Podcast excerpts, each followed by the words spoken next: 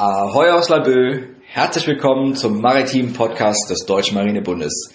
Wir sitzen hier zum dritten Mal in Folge mit derselben Besatzung. Mein Name ist Mike Brach, neben mir sitzen Henning Radke und Jana Tresp. Moin Moin. Moin. Alle guten Dinge sind drei.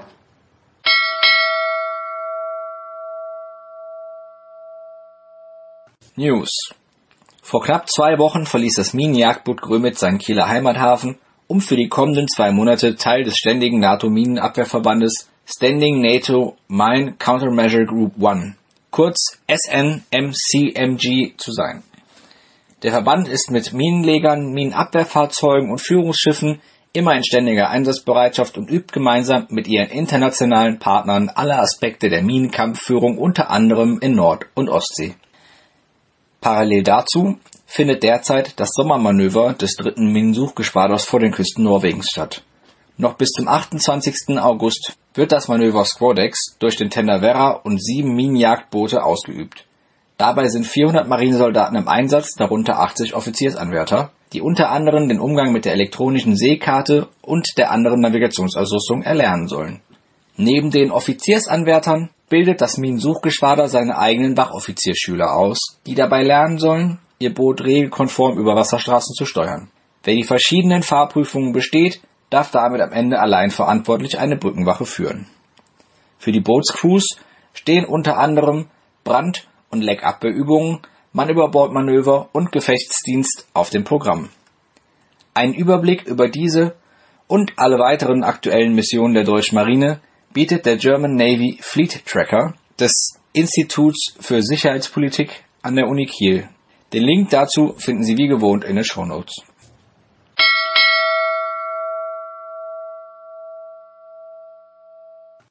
Henning, heute fahren wir zum dritten und letzten Mal fort mit der Geschichte des Zimmermanns Lange, der ja in der letzten Woche schon in seine ersten Kämpfe mit den Boxern verwickelt war.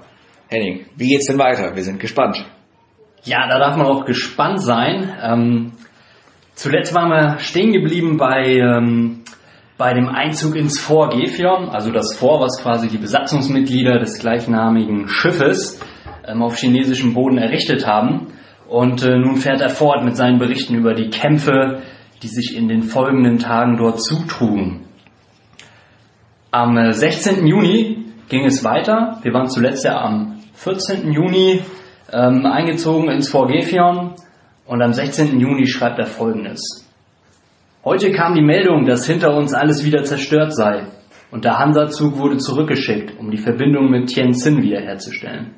Auch vor Endymion hatte ein Gefecht gehabt mit Boxern, sodass uns allmählich ein Licht aufging, dass unsere Lage gar nicht so besonders sei. Nachts 11 Uhr war Alarm und wie es sich nachher herausstellte, blinder. Von den Engländern wurden irrtümlich zwei Russen erschossen und fünf verwundet beim Wassertragen. Am 18. Juni schreibt er, Montag. Heute wurde abermals der Rückzug beschlossen und wie die Gefion noch beim Umzug war, wurde plötzlich Alarm geschlagen und große Mengen Chinesen gemeldet. Unsere Züge rückten aus, dem Feinde entgegen, welcher diesmal jedoch aus regulärem Militär bestand, mit Infanterie und Kavallerie, und hier hörten wir die ersten Kugeln pfeifen. Nach verzweifelten Kampfe und unter großen Opfern wurde der feindliche Angriff zurückgeschlagen und mit Eile alles zum Rückzug fertig gemacht. Wir hatten einen Toten von Hertha und gegen 20 Verwundete. Nachdem die Lokomotive vorgespannt war, gingen die Züge zurück, wie als letzter Zug. Tianjin war nicht mehr zu erreichen, denn hinter Yangzhun sollte alles zerstört sein. Es war schon sehr spät, als wir die ersten Züge erreichten, welche vor der zerstörten Brücke hielten. Diese Nacht war fürchterlich, schier endlos. Es regnete unaufhörlich, dass wir durchnässten und schier erfroren. Dazu waren wir mit den Verwundeten in einem Wagen. Am anderen Morgen, den 19. Juni, verließen wir die Züge und brachten unsere Verwundeten und den Proviant auf Breme, welche von der Hansa-Kompanie genommen waren. Wir selber marschierten anfangs mit vollem Gepäck am Flussufer längs, um auf diese Weise Tianjin zu erreichen. Am Mittag begann der Marsch und abends sahen wir schon die verlassenen Bahnwagen in Flammen aufgehen. 20. Juni. Heute Morgen bemerkten wir feindliche Truppen und bald verkündete Kanondonner, dass unser Vortrupp im Gefecht sei. Bald kam es zu allgemeinem Kampf und dauerte den ganzen Tag, denn fast jedes Dorf musste erst erobert werden und die Verwundeten mehrten sich. Abends bezogen wir ein Lager am Fluss. Am Donnerstag, den 21. Juni. Auch heute hatten wir wieder schwere Kämpfe bis zur Dunkelheit und Granaten und Schrapnelle flogen unheimlich. Abends um 11 Uhr marschierten wir in aller Stille weiter, da es am Tage immer schwieriger wurde und am Morgen, den 22. Juni, kamen wir an das Fort Shigu, wo wir gleich mit Granatfeuer empfangen wurden. Um drei Mann von Hansa durch einen Schuss fielen, das Fort mit Arsenal wurde von allen angegriffen und bald, aber unter schweren Opfern, genommen. Die Chinesen flüchteten und wir verließen die Breme und bezogen das Fort und setzten es in Verteidigungszustand. Denn ein weiteres Vordringen war durchaus unmöglich. Am Freitagabend waren wir alle drüben und hatten die Verwundeten in den Schuppen notdürftig untergebracht. Am 23. Juni wurde das Arsenal auf Waffen und Vorräte untersucht und auf allen Ecken Kanonen aufgestellt. Wir waren alle sehr erschöpft, denn tagelang war Wasser und Hartbrot unsere einzige Nahrung gewesen. Die Chinesen schossen unaufhörlich weiter mit Gewehren und sogar Angriffe wurden versucht. Am 24. Juni, einem Sonntag, wurden die Toten beerdigt. Bis zum 24. Juni waren jetzt auch die, ja, das waren die letzten Gefechte, an denen er auch wirklich noch teilnahm. Danach beruhigte sich aus seiner Sicht auch die Lage, weil eben auch der allgemeine Rückzug ähm, angeordnet wurde. Ähm, den endgültigen Befreiungsschlag aus diesem Fort Shigo, in dem sie sich befanden, machten dann der internationale Entsatztruppen und das beschreibt er auch sehr, sehr eindrucksvoll. 25. Juni. Morgens waren wir noch wieder zur Arbeit ausgerückt, als Meldung kam, dass größere Truppenverbände auf uns zukamen. Und bald wurden dieselben als unsere Ersatztruppen erkannt und durch Hurras und Fahnenschwenken aufmerksam gemacht. Bald erschienen am anderen Flussufer ein Trupp nach dem anderen, Russen, Engländer, Japaner, Amerikaner, Franzosen und zwei Kompanien unserer Seesoldaten. Das Hurra-Rufen nahm gar kein Ende und wir hatten Aussicht, nochmal wieder nach Tianjin zu kommen. Da äh, bleibt man doch ein bisschen gebannt äh, beim Zuhören. Äh, ich habe mir jetzt meine Zwischenfragen für später aufgehoben. Ähm, die Vor, äh, Fore, haben die alle ähm, Namen von den Schiffen? Nee, also die, die ähm, Chinesen hatten vorher eben auch schon viele Forts eingerichtet. Die bekanntesten waren eigentlich die, die Taku-Forts. Ähm, die waren auch mit modernen Geschützen ausgerüstet und diese wurden im Verlauf des, dieses ersten Expeditionskorps auch, auch genommen durch die internationalen Truppen unter, unter schweren Gefechten. Da geht er hier nicht so wirklich drauf ein, ähm, weil, der, weil der Rudolf Lange eben, eben nicht in, in diese Eroberungsaktion sozusagen direkt mit, mit eingebunden war. Ähm, so gab es eben chinesische Forts, aber auch die, auch die Kolonialisten oder die Kolonialtruppen, die gelandet sind, mussten natürlich irgendwie ihre eigene, ihre eigene Verteidigung organisieren. Und haben dann eben auch eigene Forts und Befestigungen errichtet. Mhm. Und äh, die, ich dachte, die Boxer, ähm, dass das eigentlich so eine aufständische Gruppe gewesen ist. Aber hier äh, beschreibt äh, der Lange ja, dass da auf einmal ja richtiges Militär kam. Das bedeutet, die Boxer sind dann auch im Laufe des Aufstands äh, unterstützt worden von dem offiziellen chinesischen Militär. Ganz genau, ganz genau. Also offensichtlich sah, sah die, die ja, die chinesische Regierung hier auch die Chance als Nation ein Stück weit sich zu emanzipieren und wieder außerhalb des, des europäischen Einflusses zu geraten, was natürlich äh, mittelfristig sich als Fehleinschätzung herausstellte, weil eben die Kolonialmächte sich vereinten und gemeinsam mit ihrer überlegenen Militärtechnik und Bewaffnung ähm, die Chinesen vernichtend schlugen. Das sind also eher Fremdmächte, es sind ja nicht nur Europäer gewesen. Japaner waren ja zum Beispiel auch in der Koalition der Acht beteiligt. Also es waren wirklich acht äh, fremde Staaten, die da in, in, China eingedrungen sind und den Konflikt dominiert haben. Mhm. Ich finde es auch immer wieder erstaunlich, diese detaillierten Berichte aus dem Geschehen von damals lesen zu dürfen. Also es sind ja Quellen, die hat man in keinem Schulbuch, die findet man nirgendwo sonst. Deshalb bin ich immer wieder positiv überrascht, was wir unten bei uns im Archiv für, für Schätze finden. Und ich muss äh, dazu sagen, dass wenn mein Geschichtsunterricht aus solchen Berichten bestanden hätte, hätte ich bis heute mehr davon behalten. Ja, absolut. Also dieses, dieses, dieses nüchterne Zahlen äh, auswendig lernen und Namen und Geschehnisse, da muss ich sagen, dass sowas einfach viel stärker hängen bleibt. Total. Das ist halt lebendige Geschichte. Da beschreibt halt jemand, der da wirklich dran teilgenommen hat, wie er das wahrgenommen hat, was aus seiner Sicht passiert war. Und ich finde das auch, muss ich ehrlich sagen, auch als Historiker, hundertmal spannender, als jetzt etwas zu lesen, was jemand anders darüber geschrieben hat, der sich vielleicht damit intensiv beschäftigt hat, aber eben nicht dabei gewesen ist. Und das ist ja quasi wie so ein, wie so ein imaginäres Gespräch mit jemandem, der halt wirklich dabei war. Also wenn wir auf Zahlen, Daten, Fakten gehen und uns dann einmal angucken, acht bedeutende große Länder, Reiche, Japan, Russland, das Vereinigte Königreich, Frankreich, die USA, das Deutsche Reich, Österreich, Ungarn und Italien gegen China. Klingt einfach schon mal sehr überlegen. Wenn man sich dann aber genau anguckt, wie Herr Lange es beschreibt, welche Angst sie auch hatten, auf einmal einer chinesischen Übermacht gegenüberzustehen und auf einmal chinesisches Militär auf der Gegenseite zu spüren, dann ist dieses Überhebliche, wir haben in China dominiert, doch ganz schnell vergessen. Das andere ist, wenn man dann wieder Zahlen, Daten, Fakten guckt, 231 getötete Ausländer, darunter 200 Missionare, 32.000 getötete christliche Chinesen, insgesamt 100.000 Zivilisten, die durch die Boxer umgekommen sind, 5.000 Zivilisten, die durch die alliierte Kriegsführung umgekommen sind und 1.000 ausländische Soldaten sowie 2.000 Tote des chinesischen Militärs. Das sind Zahlen, die stehen einfach für sich. Das sind Zahlen, die bedeuten erstmal so nichts. Man sieht, okay, es war eine Übermacht, weniger westliche Leute sind gestorben, viele Zivilisten gestorben. Aber dann an einem Fallbeispiel, an einem Zeitzeugenbericht, diese Details zu erfahren, das ist immer wieder ein, ein ganz anderes Stück Geschichte. Ja, ja, total.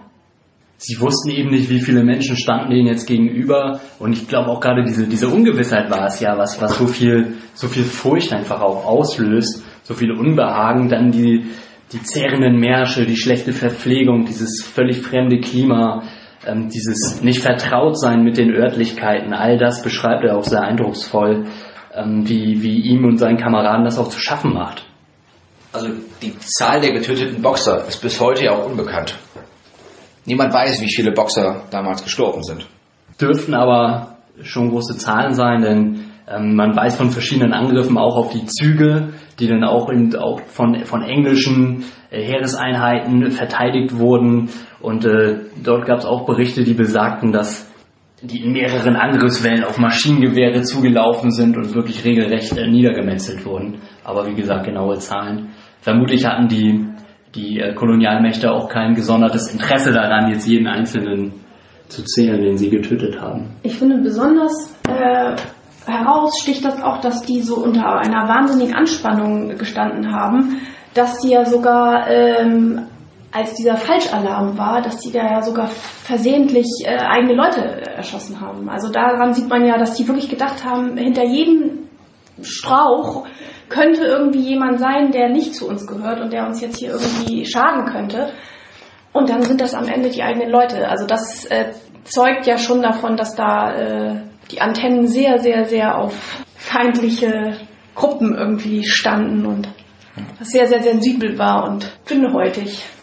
Schon, Klar. schon, schon hart irgendwie. Super.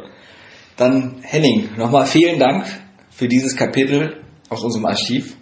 Wir sind gespannt, was du uns die nächsten Wochen mitbringst, was wir noch weiteres von dir erfahren werden. Da wird sich sicher noch so einiges ergeben in den Unmengen an Beständen in unserem Archiv. So, Jana, weiter geht's mit dir. Ja. Eine meiner Lieblingskategorien unseres Podcastes, das maritime Wort der Woche. Was hast du uns heute mitgebracht? Ja, diesmal sind es sogar zwei Worte. Und zwar das Backen und Banken. Wir sind Äh, gespannt. Ja.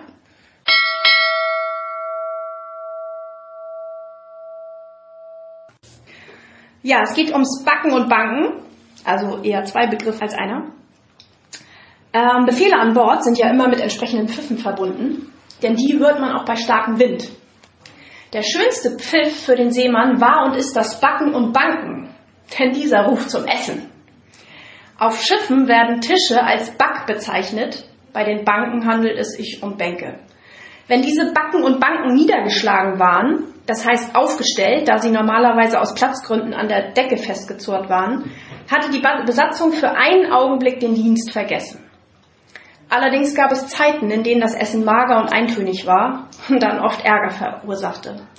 Damals avancierten die Köche, oft zu Unrecht, zu den meistgehassten Leuten an Bord. Sie wurden zum Gesprächsthema Nummer eins, dessen Stoff nie ausging. Bei den Briten entstand aus diesem Hass, also Hass in Anführungsstrichen, folgender Zweizeiler. God sends the provisions, but the devil the cooks. Das zu Deutsch, Gott schickt den Proviant, aber der Teufel die Köche. In diesem Zusammenhang sei aber zur Ehre der Köche erwähnt, dass sie zusammen mit James Cook, dem Entdecker Australiens, ein wirksames Mittel gegen die tückische Seemannskrankheit, den Skorbut, fanden.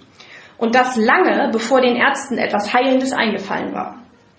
James Cook, seine Köche und ein gewisser John Pringle von der britischen Admiralität hatten festgestellt, dass auf Schiffen, die reichlich mit Sauerkraut ausgerüstet waren, so gut wie keine Skorbutkrankheiten auftraten. James Cook vertraute dieser Beobachtung und packte seine Schiffe mit Sauerkraut voll. Als er nach zweijähriger Fahrt wieder in England eintraf, war kein Mann seiner Besatzung skorbutkrank. So wurde das Sauerkraut tatsächlich zum Wegbereiter weiterer Entdeckungen. Ausgerechnet das Sauerkraut. Ja, vielen Dank, Jana. Ja, gerne. Und jetzt machen wir weiter mit unserer anderen wöchentlichen Re Reihe mit dem historischen Part von Dr. Witt.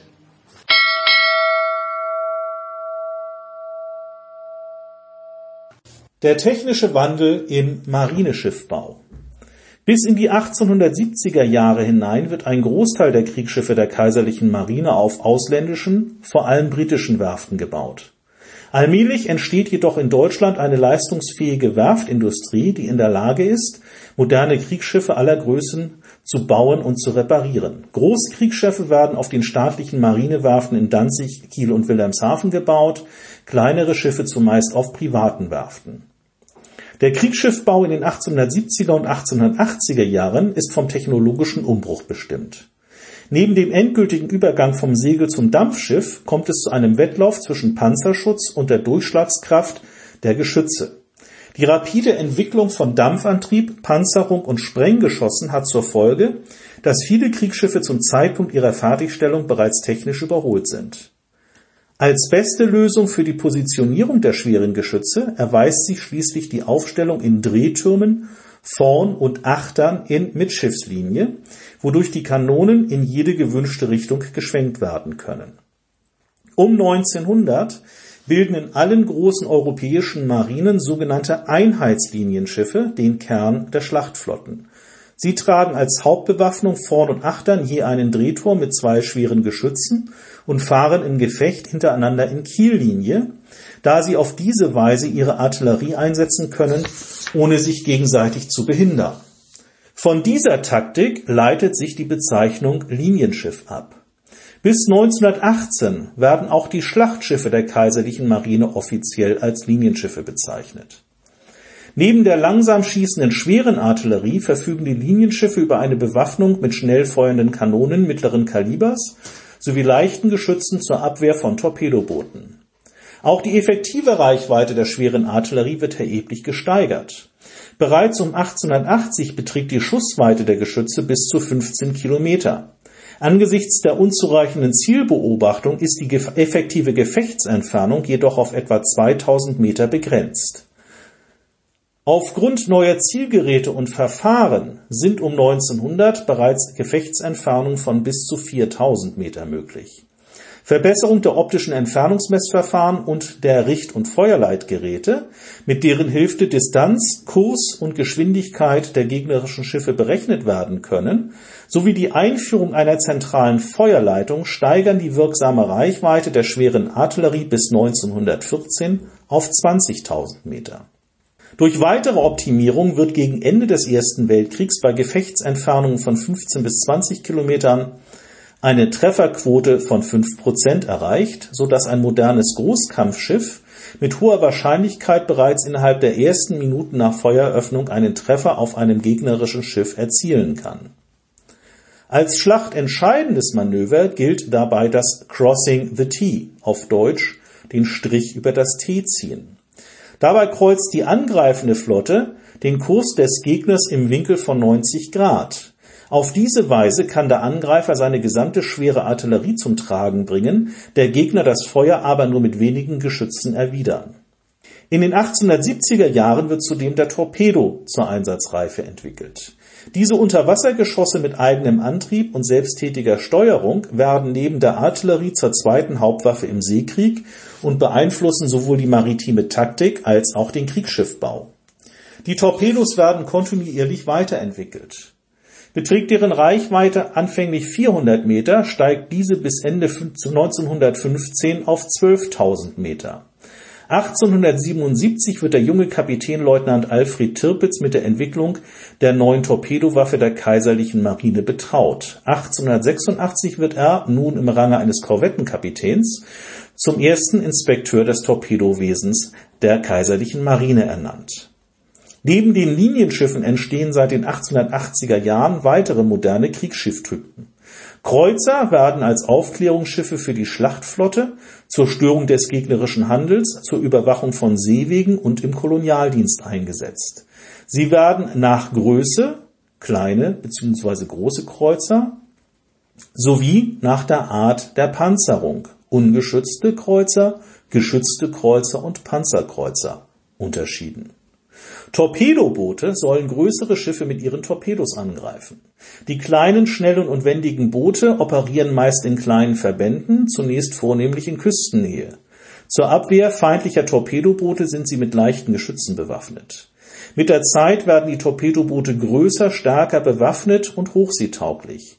Aus ihnen entstehen im 20. Jahrhundert schließlich die modernen Zerstörer Zudem werden ab Ende der 1870er Jahre von der Kaiserlichen Marine Seeminen als Sperrwaffe eingesetzt.